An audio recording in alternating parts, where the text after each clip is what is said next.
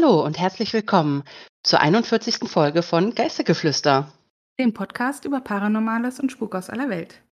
Ich bin Katharina. Und ich bin Diandra. Hallo und herzlich willkommen.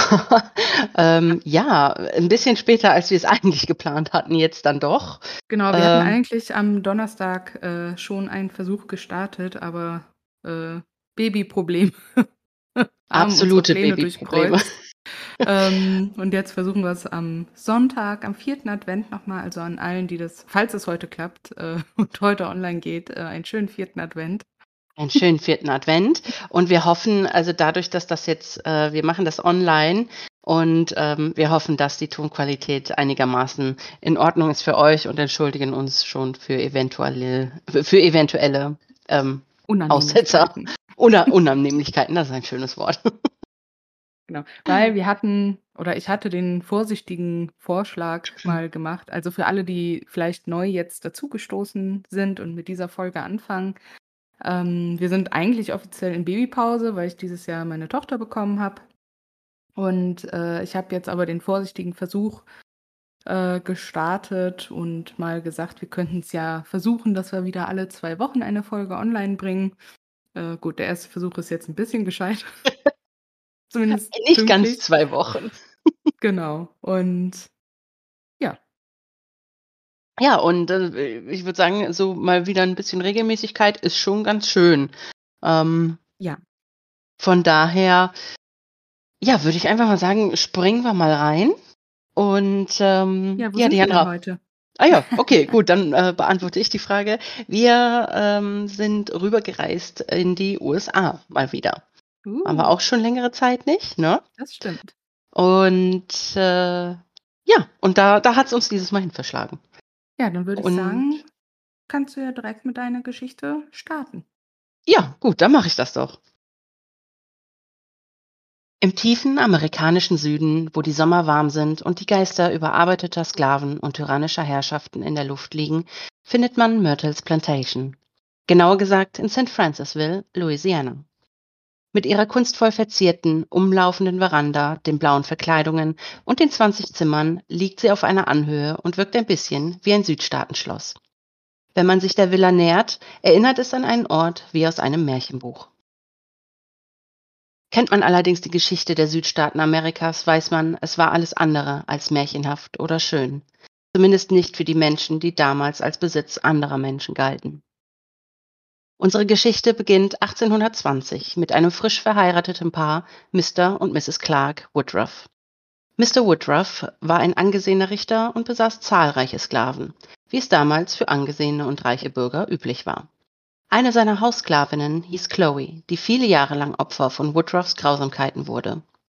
Chloe war durchaus clever und versuchte, sich vor den Misshandlungen zu schützen, indem sie die Gespräche der Woodruffs belauschte und ihr Verhalten den Launen und Präferenzen ihrer Herrschaften anpasste. Dies war ebenso klug wie leichtsinnig. Das Mädchen wurde eines Tages beim Lauschen erwischt. Mr. Woodruff, bekannt für seine Tyrannei gegenüber seinen Sklaven, bestrafte Chloe, indem er ihr die Ohren abschneiden ließ. Er zwang sie so, die Schande des Belauschens durch die Entstellung für den Rest ihres Lebens zu tragen. Da die Woodruffs aber nun so gar nicht angetan von dem Auftreten ihrer Haussklavin waren und eher angeekelt ob der fehlenden Ohren reagierten, musste Chloe auf Wunsch der Familie ihre Verstümmelung durch einen grünen Turban verdecken. Niemand würde so mehr diese schreckliche Mal sehen müssen. Niemand außer Chloe, die es zudem auch jeden Tag schmerzlich spürte. Doch sollte diese Erfahrung sie dazu inspirieren, Rachepläne zu schmieden, um den Woodruffs den Schmerz zurückzugeben. Am neunten Geburtstag der Tochter der Richterfamilie bröselte Chloe giftige Oleanderblätter in den Kuchen. Chloes Plan war es, Mrs. Woodruff und ihre Kinder zu vergiften. Einige Quellen behaupten, es sei nie ihre Absicht gewesen, die drei Familienmitglieder zu töten, es sollte mehr der Plan gewesen sein, dass Chloe sie krank machen wollte, um die Mutter mit ihren Kindern im Anschluss wieder gesund pflegen zu können. Im Süden gehörten die örtlichen Heiler zu den angesehensten Personen der Gemeinde. Wenn Chloe also die Familie heilen könnte, wäre sie vor der Tyrannei des Familienoberhaupts sicher. Tragischerweise war die Dosis der Blätter zu hoch und führte zum Tod von Mrs. Woodruff und ihren Kindern. Offenbar hatte einer der Skla Sklaven mitbekommen, was Chloe getan hatte, und in Aussicht auf eine Belohnung oder bessere Behandlung hatte der Sklave die junge Frau an Mr. Woodruff verraten. Sein Zorn kannte keine Grenzen. Chloe wurde vor aller Augen am Halse aufgehängt, bis das Leben aus ihrem Körper gewichen war. Dann wurde sie, mit Steinen beschwert, in den Mississippi River geworfen. Chloes Tod war jedoch nicht das Ende der Grausamkeiten. Viele Sklaven nach ihr wurden weiterhin grässlich und unmenschlich behandelt. Und dem Verräter hatte seine Tat nichts gebracht, denn Mr. Woodruff hielt nichts davon, seinen Besitz zu entlohnen. Wie könnte man Dinge schon belohnen? Irgendwann zog eine neue Familie auf Myrtles Plantation ein. Ein wohlhabender Familienvater mit vielen Kindern. Der Mann und fünf seiner Kinder starben jedoch auf der Plantage an Tuberkulose. Das Haus wurde später an eine seiner überlebenden Töchter und ihren Ehemann, die Familie Winters, vererbt. Mr. Winter war ein stolzes Mitglied seiner Gemeinde und leistete seinen Beitrag, indem er in seinem Haus die Sonntagsschule unterrichtete. Eines Tages jedoch, als Mr. Winter gerade unterrichtete, ritt ein unbekannter Mann auf einem Pferd bis vor die Veranda und rief lautstark nach ihm. Als der überall gern gesehene Mr. Winter aus seiner Tür trat, um den Fremden gegenüberzutreten, zückte der Mann zu Pferd eine Pistole und Mr. Winter wurde auf seiner eigenen Veranda aus nächster Nähe in die Brust geschossen. Er schaffte es, sich verletzt und blutend in sein Haus zurückzuziehen und die Treppe hinaufzutaumeln, um schließlich in den Armen seiner Frau zu sterben. Das Geräusch seiner sonst stets kräftigen und energischen Schritte ist noch heute im Haus zu hören, denn Besucher der Villa berichten, dass sie schwere Schritte aus dem leeren Treppenhaus hören. Im Laufe der Jahre wechselte das Haus noch häufig die Besitzer. Die Plantage wurde ebenfalls schon als Filmkulisse für frühe Filme wie Der lange heiße Sommer genutzt. Während der Dreharbeiten in den 50ern berichteten Mitglieder der Besetzung und der Crew, dass sich Möbel im Haus von selbst bewegten. Niemand wusste eine Erklärung für diese Aktivitäten. Die paranormalen Phänomene machten sich dann wieder ab den 1970er Jahren bemerkbar, als das Haus von der Familie Myers gekauft wurde. Die Myers machten aus dem Haus ein Bed and Breakfast. Mehrere Gäste und Bewohner berichteten, dass sie die durchsichtigen und geisterhaften Erscheinungen eines jungen Mädchens mit grünem Turban sahen, das sich auf dem Grundstück bewegte. Im Jahr 1992 machte der Besitzer ein berühmtes Foto, das seiner Meinung nach den Geist von Chloe festhält. Dieses Foto sollte dazu dienen, eine Versicherungspolice für das Haus im Falle eines Brandes oder anderer Naturkatastrophen abzuschließen, nicht um paranormale Aktivitäten zu beweisen. Die Anwesenheit eines menschlichen Schattens auf dem Foto wurde nicht entdeckt, bis es entwickelt wurde. Der Besitzer berichtet, dass sich zu dem Zeitpunkt der Aufnahme des Fotos niemand in diesem Bereich aufhielt. Ein anderer Bericht über paranormale Erscheinungen findet im Inneren des Hauses statt. In der großen Eingangshalle befindet sich ein antiker Spiegel direkt vor dem Esszimmer. Die Besucher berichten, dass sie Kinder in dem Spiegel sehen. Die meisten Menschen gehen davon aus, dass es sich um die Woodruff-Kinder handelt, die im Esszimmer vergiftet wurden und deshalb dort gefangen sind. Ein Hobbyforscher für paranormale Phänomene bemerkte, dass jedes Mal, wenn der Spiegel ausgetauscht oder neu versilbert wird, derselbe Handabdruck wieder auftaucht, als ob die Kinder sich weigern, ignoriert oder vergessen zu werden. Trotz der vielen Geistergeschichten ist umstritten, ob Chloe jemals existiert hat oder ob das ihr richtiger Name war. Heute ist das Haus als Myrtles Plantation Bed and Breakfast bekannt, gilt aber laut National Geographic auch als eines der am meist von Spuk heimgesuchtesten Häuser in Amerika. Es werden tagsüber und in der Nacht historische Führungen angeboten. Ja, vielen lieben Dank, Katharina, für die Geschichte. Gerne. Wieder sehr, sehr spannend und ja, tragisch irgendwie auch. Ja, sehr tragisch. Ähm, ja, die arme Chloe. Mhm, das habe ich auch gedacht. Dass ihr da die Ohren abgeschnitten wurden. Ähm, da musste ich ja schon so ein bisschen so, uh, ja, zog es da. sich ein bisschen innerlich zusammen. Mhm, habe ich auch gedacht. Also ich meine, das ist ja offensichtlich eine sehr bekannte Strafe gewesen zu wann auch immer, mittelalterlichen Zeiten und eben früheren ja. Sklavenzeiten. Aber trotzdem ist das für mich einfach eine, eine echt schlimme Geschichte so. Also Definitiv. früher als Kind habe ich auch immer gedacht, wenn dir die Ohren abgeschnitten wurden, konntest du auch nichts mehr hören. So, ja. weißt du, wie wenn dir die Zunge abgeschnitten wird, kannst du mhm. nicht mehr mhm. reden. Also dachte ich als Kind, ja, wenn die Ohren weg sind, kannst du auch nichts mehr hören. Das ist das natürlich nicht der Fall. Gedacht. Aber äh, es ist schon übel. Ne? Also, aber wir wissen ja alle, ich meine, es gab sicherlich auch, äh, ich sag mal, faire ähm, Hausherren, faire Plantagenbesitzer oder Ja, sagen wir mal größtenteils fair. Aber ich denke, die meisten waren halt doch eher so wie Mr. Woodruff und Ja. haben nicht mit Boshaft, äh, Boshaftigkeit und Gewalt gegeizt. Und Wohl eher da nicht. ne, da kann ich mir schon echt gut vorstellen, dass Chloe dann auch irgendwie so 'ne Art Racheplan schmieden wollte, beziehungsweise sich ein für alle Mal aus dieser Tyrannei befreien wollte, indem sie, ja, Heilerin wird, aber das ging ja leider dann auch in die Hose. Ja, Also leider.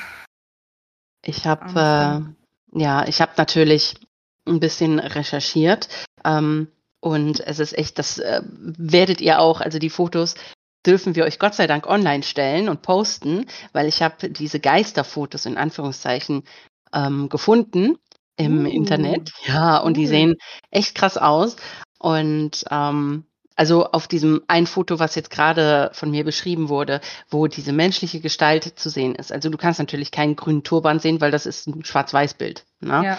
Ähm, generell sehe ich auch eher überhaupt gar keinen Turban, sondern einfach nur eine menschliche Gestalt.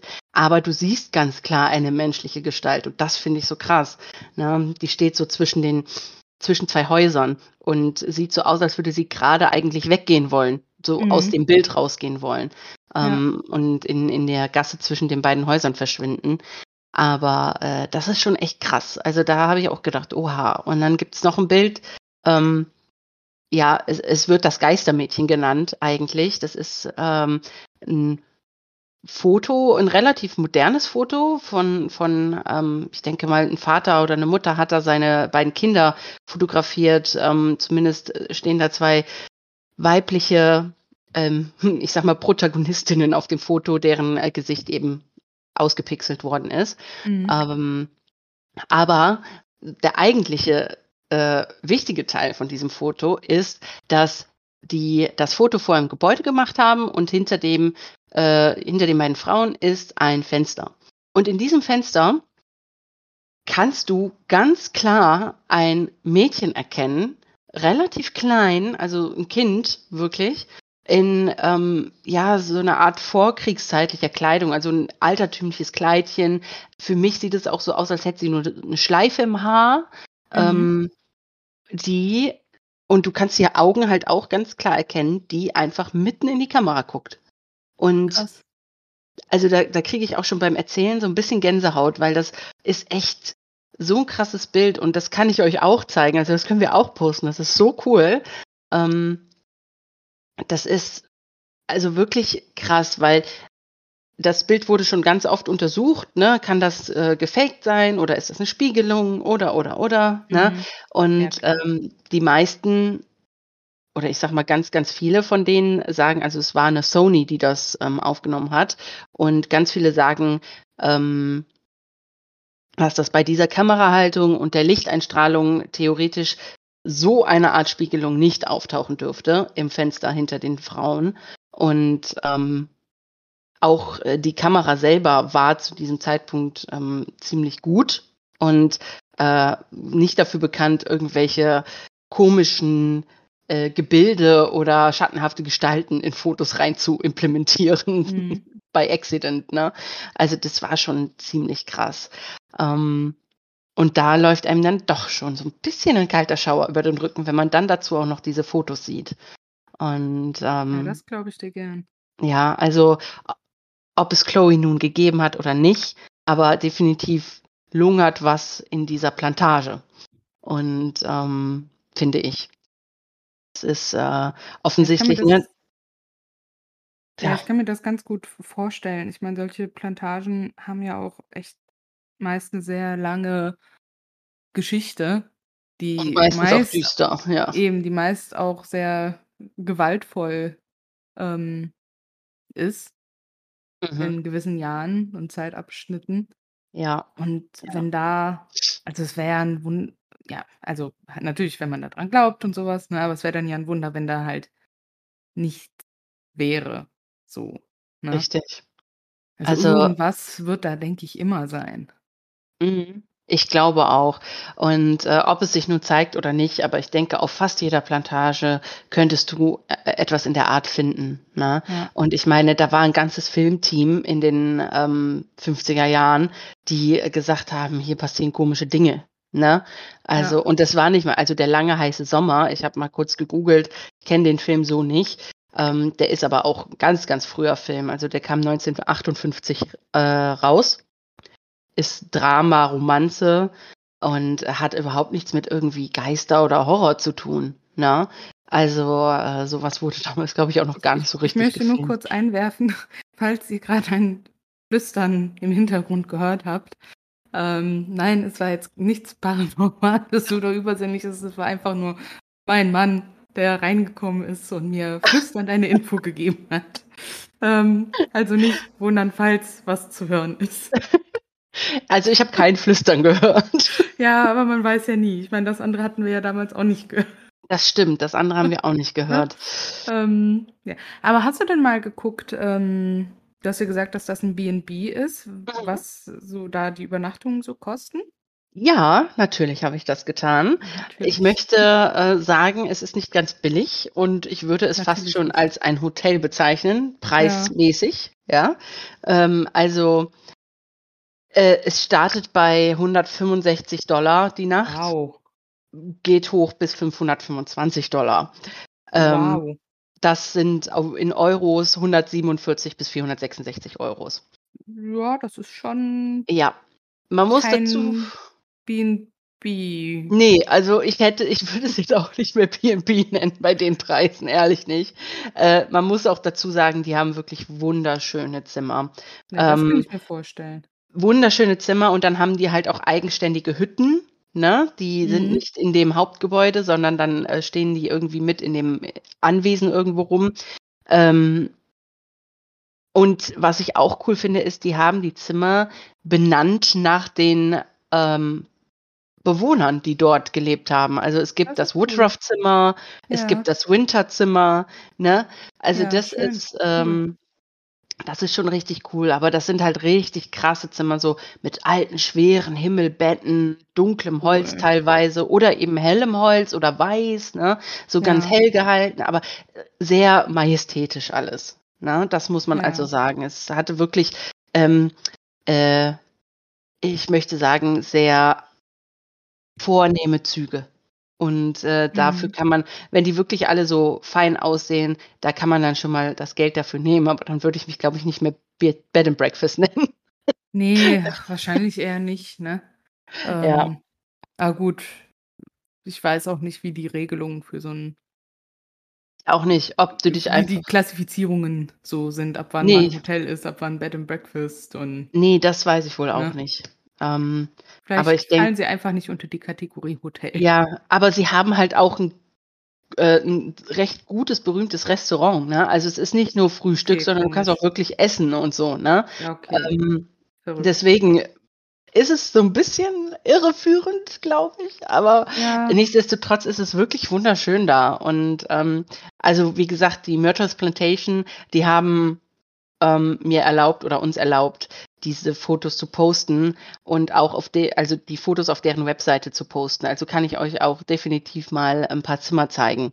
das ist Ähm, echt cool. das ist richtig cool. Die waren, die waren super fix. Ich habe den per E-Mail geschrieben und ich glaube, ich habe keine 20 Minuten später schon eine Das Antwort gehabt. trotz Zeitunterschied. Und das trotz Zeitunterschied. Die hatten, glaube ich, nachmittags. Also ich habe den spät Ja. abends schon geschrieben und die hatten nachmittags, okay. denke ich. Ne? Ja, Weil, aber trotzdem. ähm, Richtig cool, direkt. Äh, und ich habe auch nur an die äh, Reservierung geschrieben. Ne? Da gibt's nur die eine E-Mail-Adresse reservation at.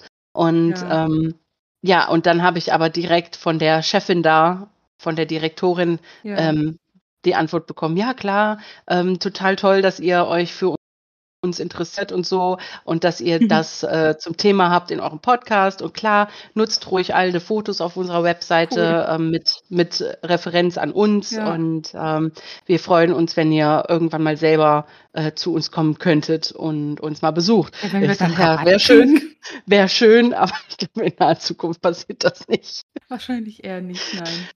Ja, aber so viel zu meiner Geschichte. Ja, dann gehen wir jetzt mal zu meiner, würde ich sagen. Ich bin gespannt. Die geschäftige, wimmelnde Stadt New York City in den USA scheint der letzte Ort zu sein, an dem man eine verlorene, verlassene und in manchen Berichten als heimgesucht beschriebene Insel vermuten würde. Doch hier im East River, inmitten eines riesigen Betondschungels, liegt ein solcher Ort, der dem Zahn der Zeit zum Opfer gefallen ist, von den Massen weitgehend vergessen wurde und von einer dunklen Geschichte durchdrungen ist. North Brother Island ist ein 20 Hektar großes Fleckchen Land, das in einem turbulenten Bereich des East River zwischen der Bronx und Rikers Island liegt und den unheilvollen Namen Hell's Gate trägt.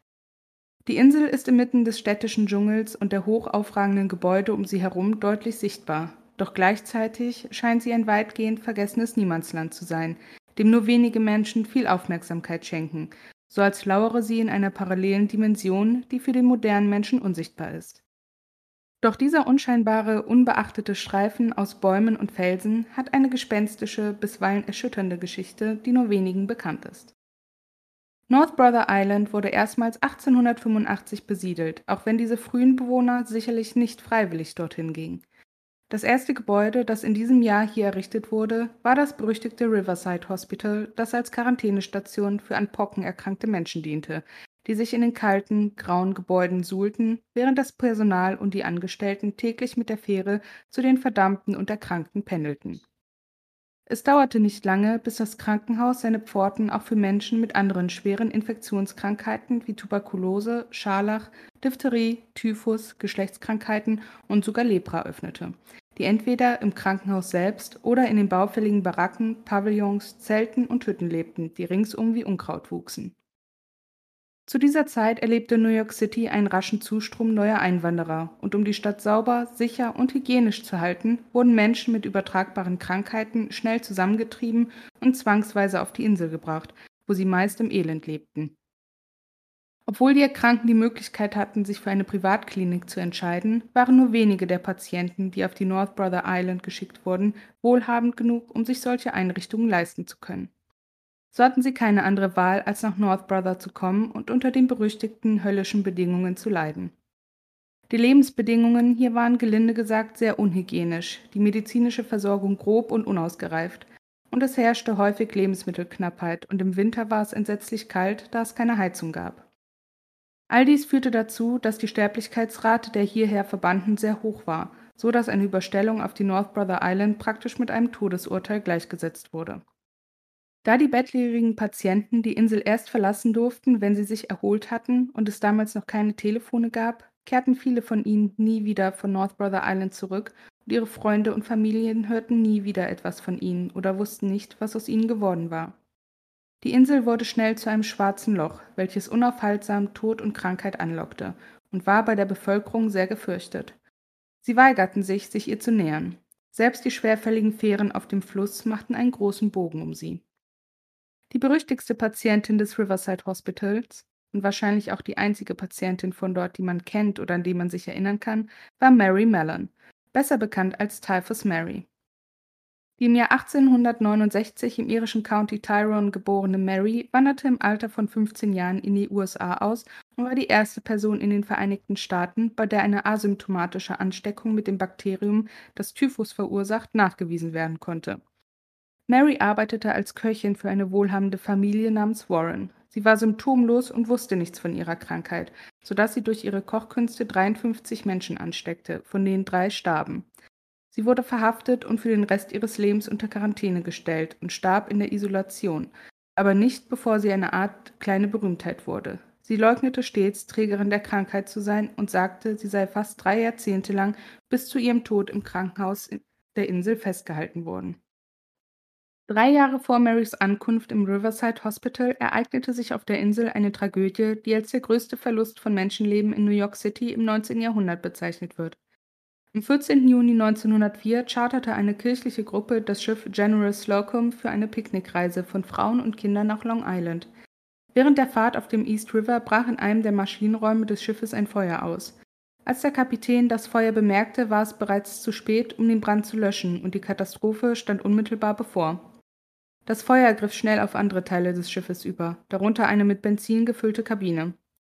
Das wirklich Schreckliche ist, dass ein zwölfjähriger Junge versucht hatte, den Kapitän vor dem Feuer zu warnen, aber er wurde ignoriert. Das Schiff sank schließlich direkt am Ufer von North Brother Island unter die Wasseroberfläche des East River. 1021 Menschen starben. Mitarbeiter und Patienten des Riverside Hospital fungierten als Retter und zogen Leichen aus dem Wasser. Der Kapitän der General Slocum wurde zur Rechenschaft gezogen, weil er es versäumt hatte, ordnungsgemäße Feuerübungen und Feuerlöscher aufzustellen. Die Tragödie blieb nicht lange in Erinnerung, da der Untergang der Titanic nur ein paar Jahre später stattfand. Heute sind die unheimlichen Ruinen von zwölf Gebäuden und dem Riverside Hospital übrig geblieben, welche von Pflanzen überwuchert und von Vögeln bevölkert sind. Das Riverside Hospital diente in den 50er und 60er Jahren als Unterkunft für Veteranen des Zweiten Weltkriegs und dann als Drogenrehabilitationszentrum, musste aber 1964 nach weit verbreiteten Berichten über Korruption des Personals geschlossen werden und steht nun seit über einem halben Jahrhundert leer.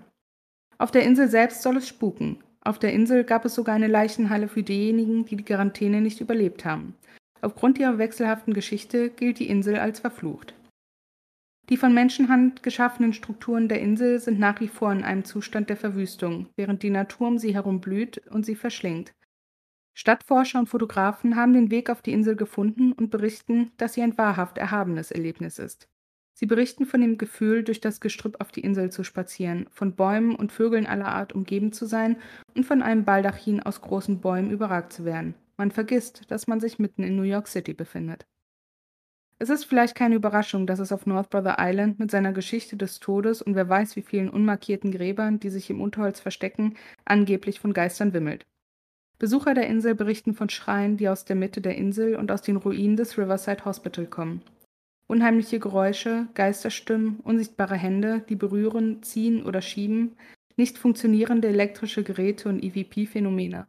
Dieser Ort deckt das gesamte Spektrum der Geistererscheinungen ab.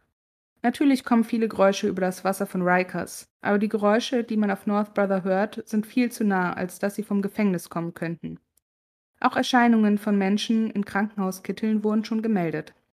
Es gab sogar Fälle, in denen Stadtforscher vor lauter Angst von der Insel flohen und schworen, nie wieder zurückzukehren.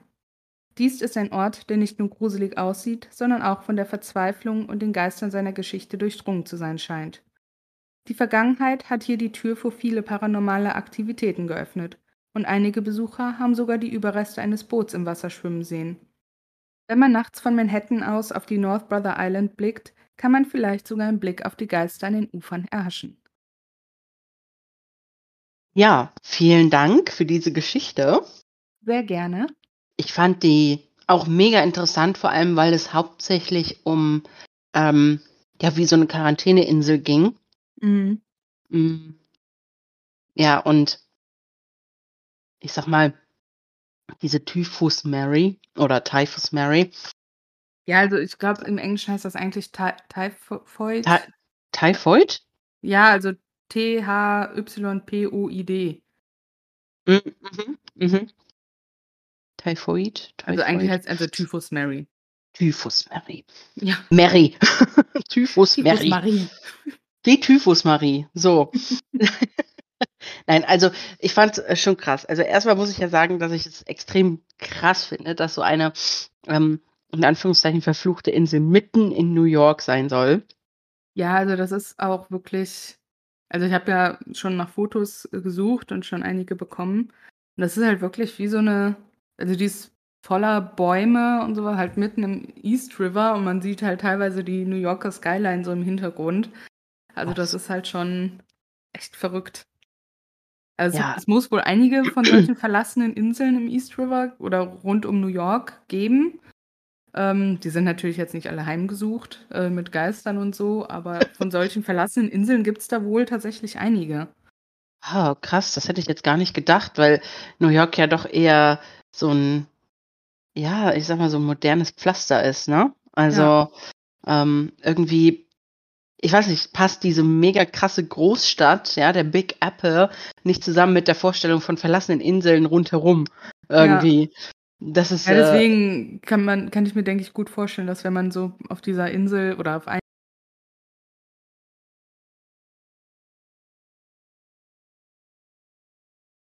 dieser Inseln ist. Ruinen und all so 'nem Ja. Kram und überwucherten Mauern und also das das ist schon krass Ja, und aber für alle, die jetzt denken: „Boah, ich fliege eh demnächst nach New York, mache ich doch mal einen Abstecher.“ Das würde ich jetzt nicht so also, nicht auf eigene Faust empfehlen. Ähm, also, man muss halt definitiv natürlich ein Boot haben, Boot chartern, um da hinzukommen. Ähm, und dafür braucht man die Erlaubnis der Stadt. Oha. Und warum ich das jetzt auch nicht auf eigene Faust machen würde, ähm, auf der Fahrt dorthin wimmelt es halt einfach von Polizisten, ähm, weil eine der Nachbarinseln ja Rikers Island ist, das ist eine Gefängnisinsel. Ähm, und die bewachen natürlich das Gefängnis, dass da keiner ausbricht. Ähm, und deswegen sollte jeder Gedanke daran, äh, vielleicht, zumindest illegal, dahin zu fahren, zur Seite geschoben werden. Über Ähm, Bord und geworfen werden. Genau, richtig. Und ohne 'n Tourguide ist es wohl auch wirklich, ähm, gefährlich dort, wenn man sich da nicht auskennt.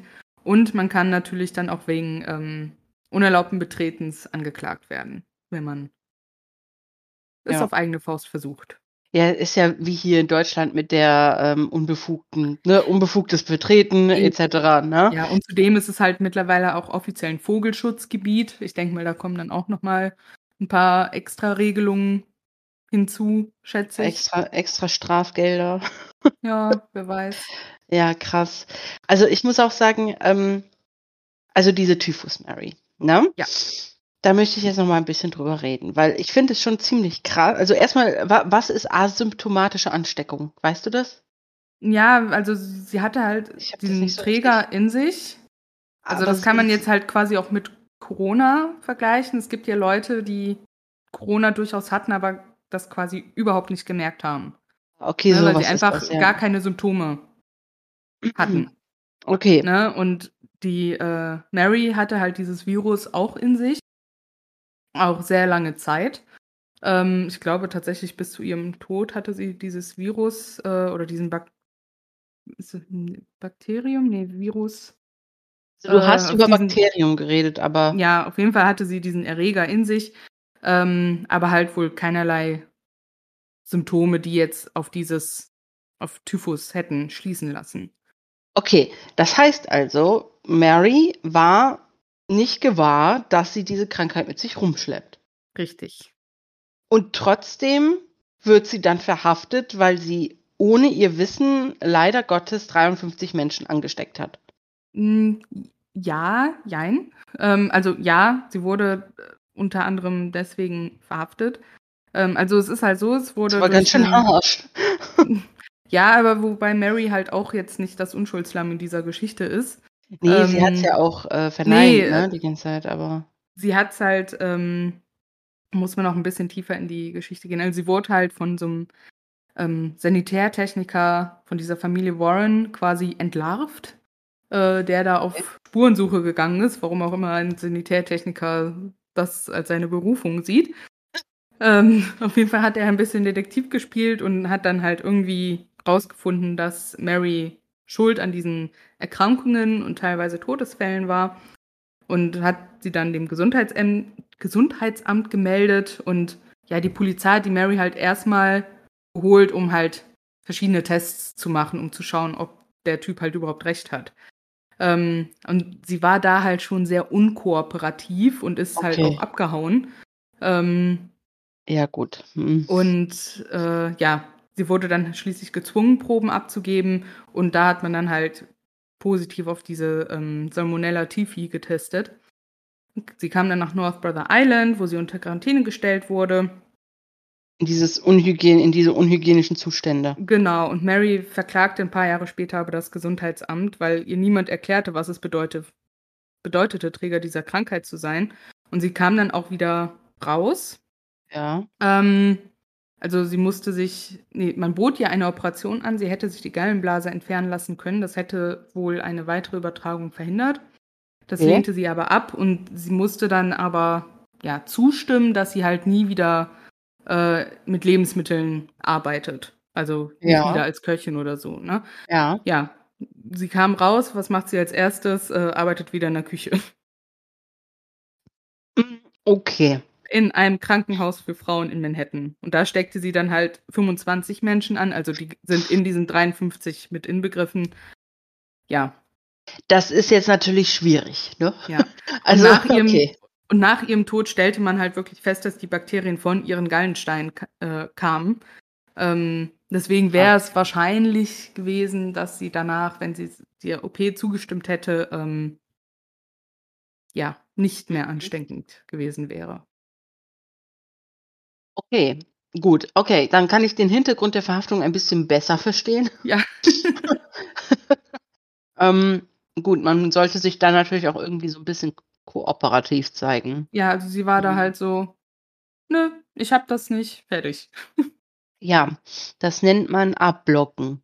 Richtig. Also sie war jetzt praktisch wie so ein Mutterschiff für Typhus, ja? ja, kann Mm, man so schön. sagen. So ein. Bazillenmutterschiff. Ja, genial. Ja. Ähm, das natürlich, wenn einem das dann auch total, also wenn man, klar ist das nicht schön, aber man muss, denke ich, dann auch einfach mal der Wahrheit ins Auge blicken und dann akzeptieren, wenn es dann wirklich so ist. Und wenn man dann nicht mal den Anreiz hat, ähm, das eben nicht mehr zu sein, so, Ja. so ein Ver Verbreiter der Krankheit, dann ähm, das natürlich schon fragwürdig. Ja. Ähm, und dann auch wieder in einem Kranken, in einer Krankenhausküche zu arbeiten, ist auch irgendwie echt ein Makaber. bisschen fehl am Platz. Und ja, sehr makaber. Also Definitiv, ja. muss ich schon sagen. Ich finde auch, äh, ich finde auch das Schiffsunglück äh, ziemlich tragisch und Ja, kann gut vorstellen, dass äh, nur weil die Titanic danach äh, gesunken ist, also ein paar Jahre später danach gesunken Mhm. ist, dass das einfach echt vollkommen unterge... Also in Anführungszeichen, oder sagen wir, im, im verbildlichsten Sinne untergegangen ist, das Thema. Ja. ähm, ähm, ob des anderen Untergangs, der großen Titanic. Äh, Definitiv.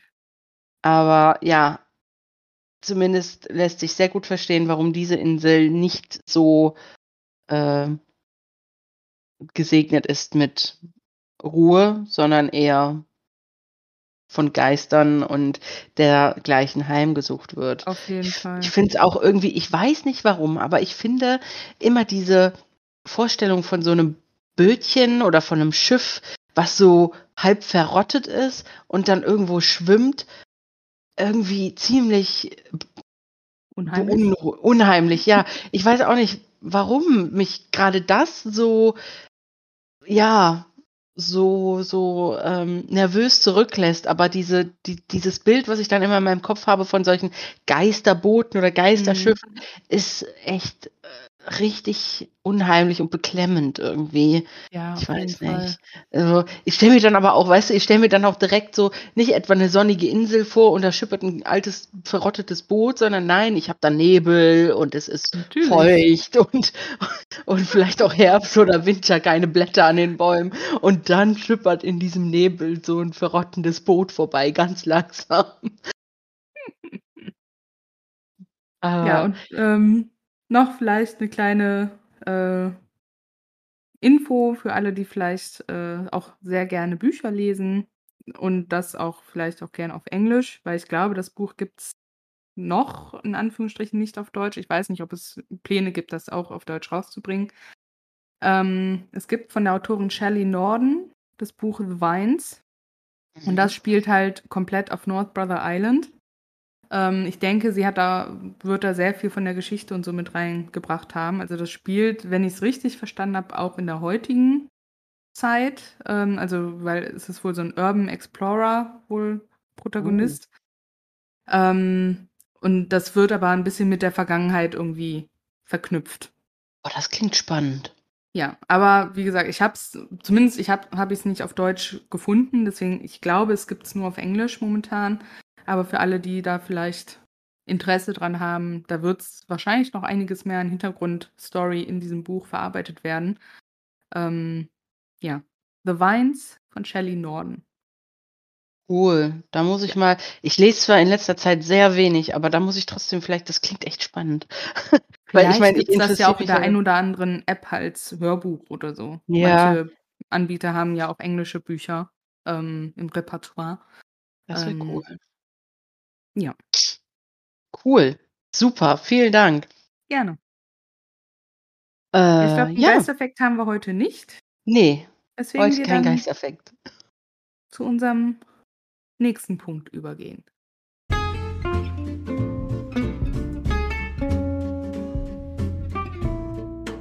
Noch was Schönes zum Schluss. So, und dann, äh, sind wir jetzt bei unserem kleinen Abschluss der Folge. Und ich starte direkt mal mit meiner Empfehlung. Es ist auch wieder was auf Netflix, aber zur Abwechslung mal eine Dokumentation. Uh, Ganz ungewohnt von mir. überhaupt nicht Ähm, trashig. Richtig. Ja, wobei, vielleicht würden es manche auch als trashig bezeichnen. Ähm, aber ich möchte euch die Doku äh, Britney vs. Spears empfehlen. Okay. Ähm, nein, die, die ist tatsächlich sehr interessant. Ähm, ich, gut, für alle Kinder der 90er ist Britney Spears natürlich ein sehr großer Begriff. Ähm, wahrscheinlich auch der ein oder andere Fan darunter oder der zumindest einige Lieder gerne hört. Und für alle, die den Hintergrund nicht kennen, Britney Spears hatte ja im Jahr 2007 so einen ja, mentalen Breakdown, äh, als sie sich von ihrem damaligen Mann hat scheiden lassen und da eine große Schlammschlacht mit den Kindern passiert ist und sowas. Und ihr Vater hat dann daraufhin ja die komplette Vormundschaft für sie bekommen.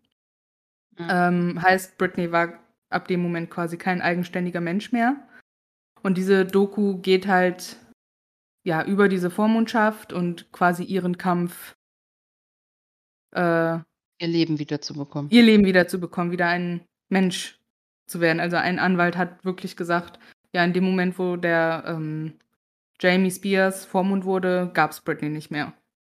Oh, krass. Also das geht, geht halt wirklich so weit, also über ihre Finanzen, klar hatte sie gar keinerlei äh, Handhabe mehr.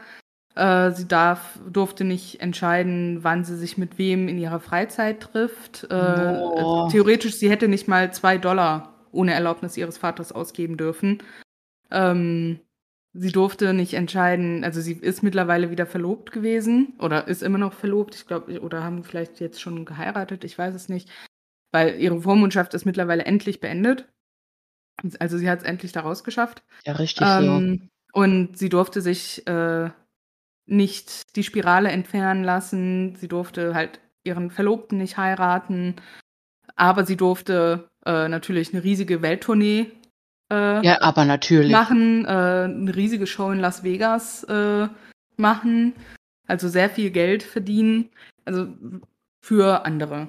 Also was auch erzählt wurde, der Jamie Spears, der hat pro Monat äh, quasi als Arbeit für diese Vormundschaft, äh, ich glaube, 16.000 Dollar bekommen. Ähm, ja, Britney hat, ich glaube, 8.000 im Monat bekommen. Und er hat aber auch nochmal eine jährliche Zahlung von irgendwie 2,5 Millionen oder sowas bekommen. Sie durfte sich halt auch nicht mal einen eigenen Anwalt nehmen. Also sie war einfach aufgrund dieser Vormundschaft nicht mehr fähig, äh, Irgendwas zu tun. irg irgendwas zu machen. Ne? Also Durfte jeden sie Anwalt, durf- sie. Durfte sie allein auf Toilette gehen? Ja, wenigstens ja, das ich glaube, das durfte sie gerade noch, ja. Meine Auf jeden Fall, also das sind, ich glaube, das geht anderthalb Stunden, diese Doku. Ich fand es sehr interessant. Ähm, und man, also ich habe richtig mit der Britney mitgelitten. Also ich stelle mir das so furchtbar vor, äh, quasi so- keinerlei Kontrolle mehr über irgendwas in seinem eigenen Leben zu haben. Ich wollte gerade sagen, so mental down, also die, die ist ja nicht absolut unzurechnungsfähig gewesen, oder doch? Nee, nee, überhaupt nicht. Ne? Also, Die ja, war doch war, Also nur in Anführungszeichen depressiv, oder?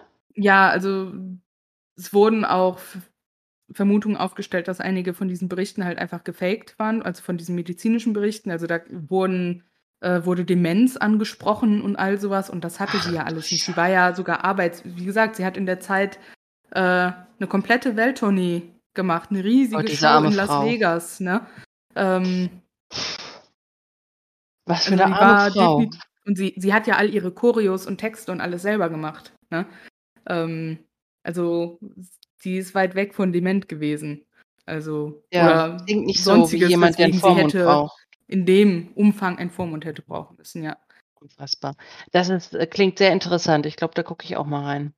Ja. Ähm, Also, ich kann's empfehlen, selbst wenn man jetzt vielleicht nicht der größte Britney-Fan ist, aber ich Ja. man lernt da halt auch viel über dieses Vormundschaftssystem in den USA. Ich kann nicht sagen, wie das in Deutschland ist, wenn man da so 'n Vormund hat, ob das auch so extrem krass ist oder ob's auch so schwierig ist, da wieder rauszukommen. Ja. Ähm, aber in den USA ist das anscheinend schwierig. Boah, krass. Ja, vielen Dank. Also, äh, ich werde da sicherlich mal reingucken, weil das ist etwas, was mich auch interessieren würde, denke ich. Ähm und was mich wahrscheinlich auch teilweise ziemlich unfassbar zurücklässt. Ähm, ja, meine Empfehlung ist nicht ganz so ernst, ähm, aber auch auf Netflix. Und zwar, meine Lieben, es geht ja nun jetzt ganz rasant auf Weihnachten zu und was kann anderes zu Weihnachten gehören als Sissi? Ach, Sissi. Und wie es der Zufall wollte, hatte ich letztes Wochenende eine Plätzchenback-Session mit meiner Mutter oder mit unserer Uh. Mutter.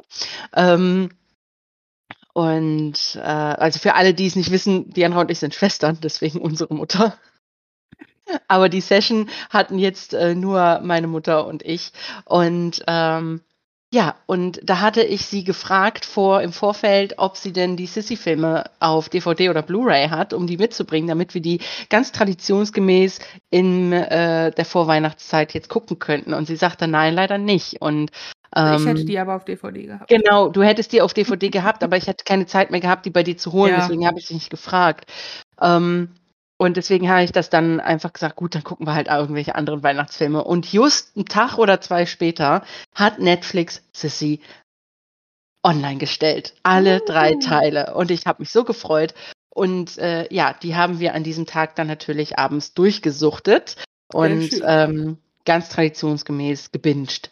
Und ja, es ist natürlich ein absolut alter Schinken, alle 3 Teile. Die sind aus den späten 50ern auch, ähm, mit Romy Schneider als Sissi. Wer es nicht kennt, ich weiß nicht, ob es irgendwen auf dieser Welt gibt, äh, der nicht also, äh, der der deutsch ist und diese Filme nicht kennt.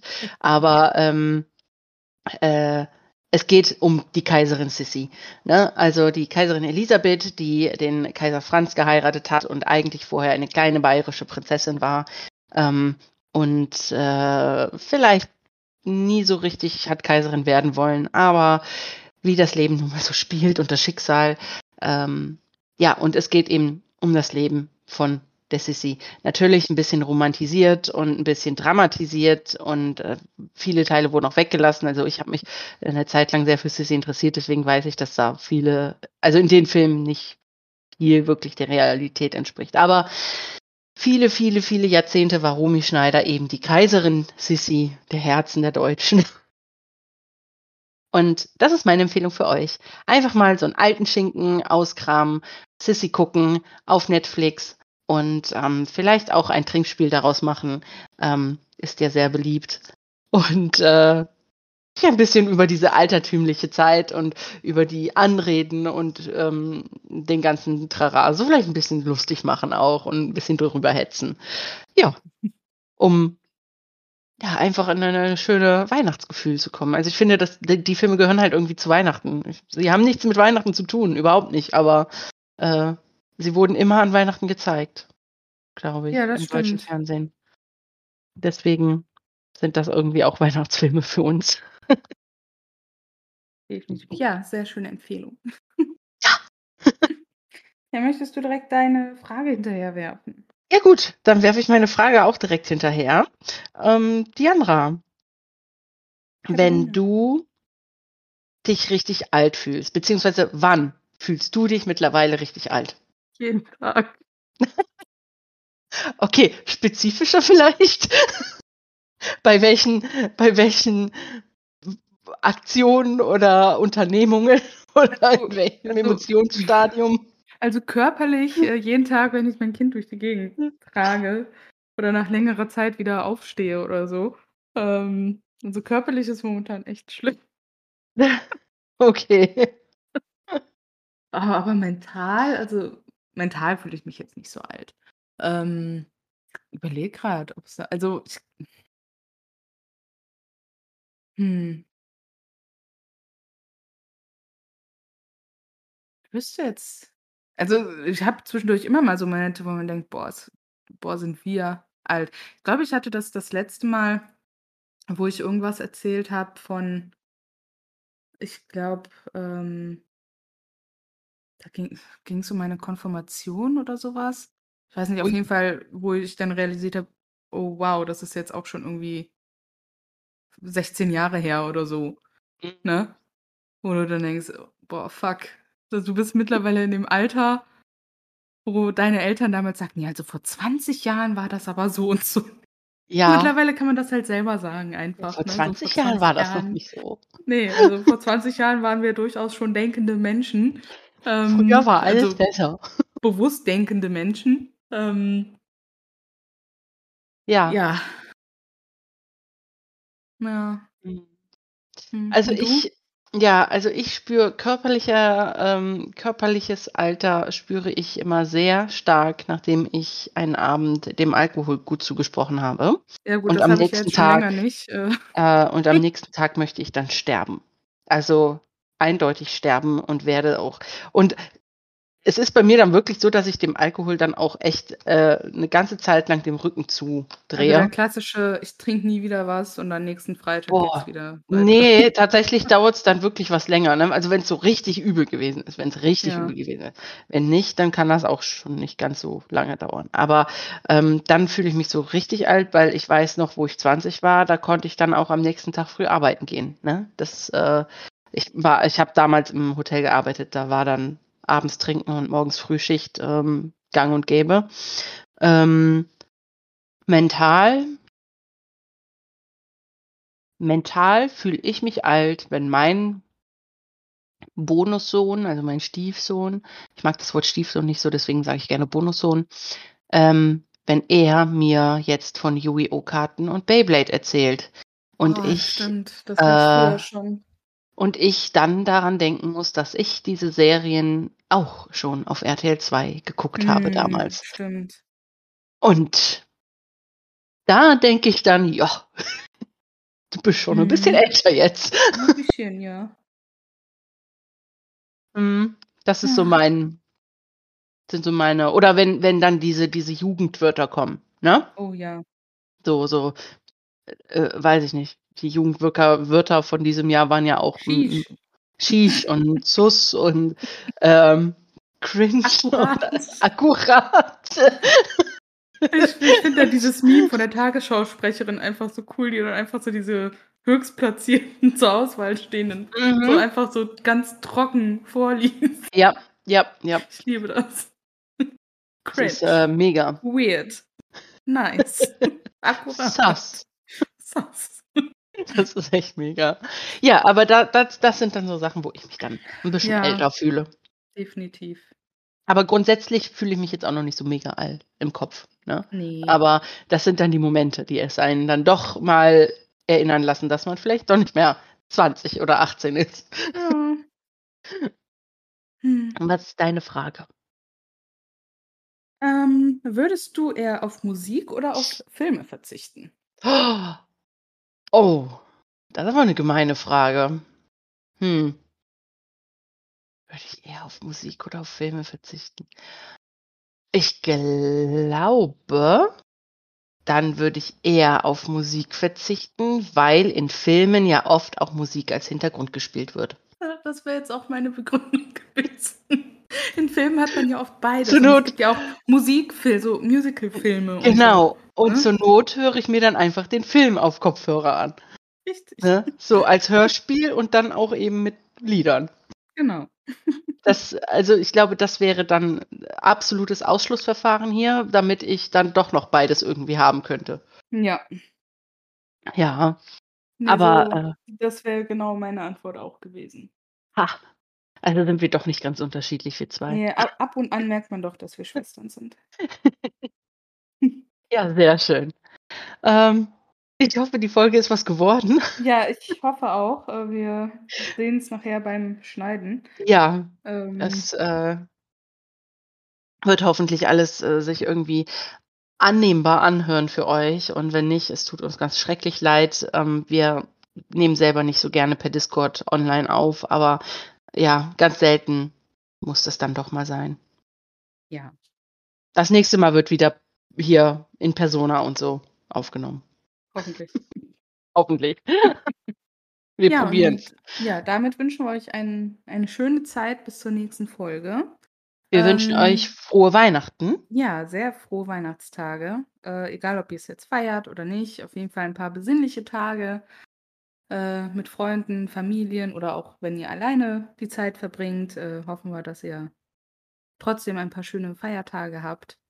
Und Ja, falls wir uns vor Silvester nicht mehr hören, natürlich auch einen guten Rutsch ins neue Jahr. genau. Falls. Weil eventuell kommt ja doch noch was vor Silvester rum. Genau, wir werden sehen. Überraschung. Überraschung. Stay tuned. Genau. Ja, dann äh, würde ich sagen, tschüssi. Ciao.